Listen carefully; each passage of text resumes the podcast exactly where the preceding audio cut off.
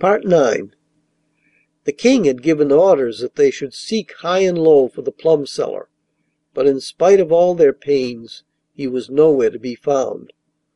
When the little soldier discovered that their patience was worn out he pressed the juice of the green Queen Claude plums into a small vial, bought a doctor's robe, put on a wig and spectacles, and presented himself before the King of the Low Countries. He gave himself out as a famous physician who had come from distant lands, and he promised that he would cure the Princess if only he might be left alone with her.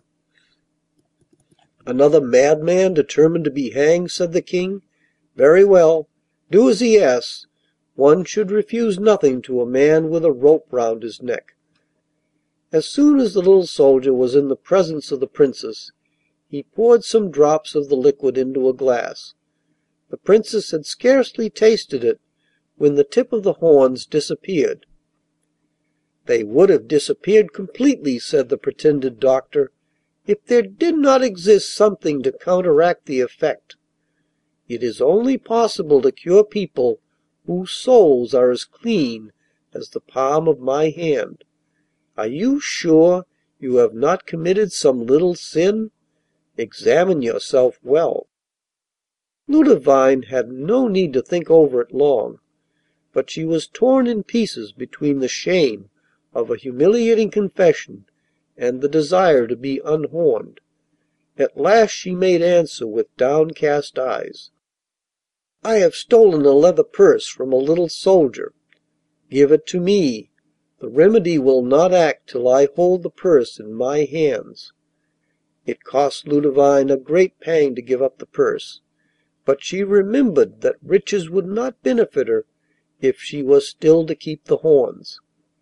With a sigh she handed the purse to the doctor, who poured more of the liquid into the glass, and when the Princess had drunk it she found that the horns had diminished by one half.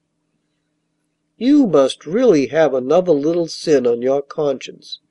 Did you steal nothing from this soldier but his purse?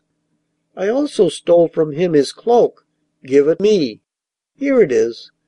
This time Ludovine thought to herself that when once the horns had departed she would call her attendants and take the things from the doctor by force. She was greatly pleased with this idea, when suddenly the pretended physician wrapped himself in the cloak, flung away the wig and spectacles, and showed to the traitress the face of the little soldier. She stood before him dumb with fright. 'I might,' said John, 'have left you horned to the end of your days, but I am a good fellow and I once loved you, and besides, you are too like the devil to have any need of his horns.